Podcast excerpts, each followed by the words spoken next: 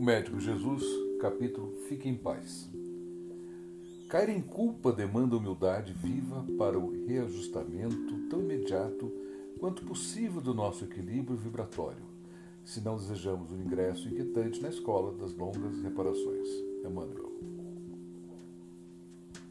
A doença também surge quando há um sentimento de divisão interior advindo dos conflitos da culpa que fomentam enfermidades e acidentes como forma de autopunição.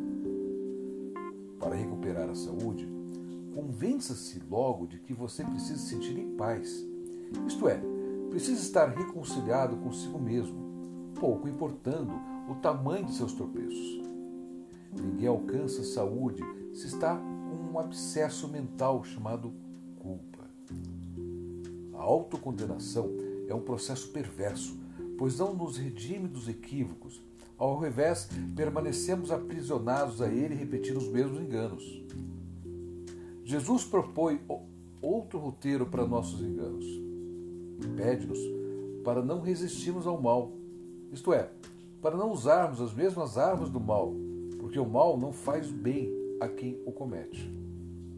O mal não produz saúde, o mal traz enfermidade.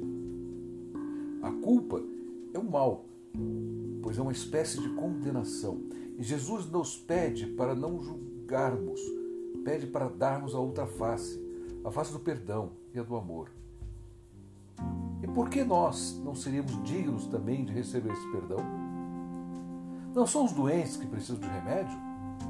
Então, o auto-perdão é o remédio que Jesus nos receita, a terapia para não resistirmos ao mal que o sentimento de culpa nos causa. Não resistimos ao mal também quando, ao lado do auto-perdão, buscarmos o amor em forma de mudança positiva de nossas condutas. Auto-perdoar-se, corrigir-se e reparar o mal é muito mais saudável do que punir-se. O médico Jesus lhe prescreve o amor em forma de reconciliação consigo mesmo e com seus irmãos. Jesus aceita todos os seus deslizes, mas ele não quer que você continue desse jeito. Ele o ama demais.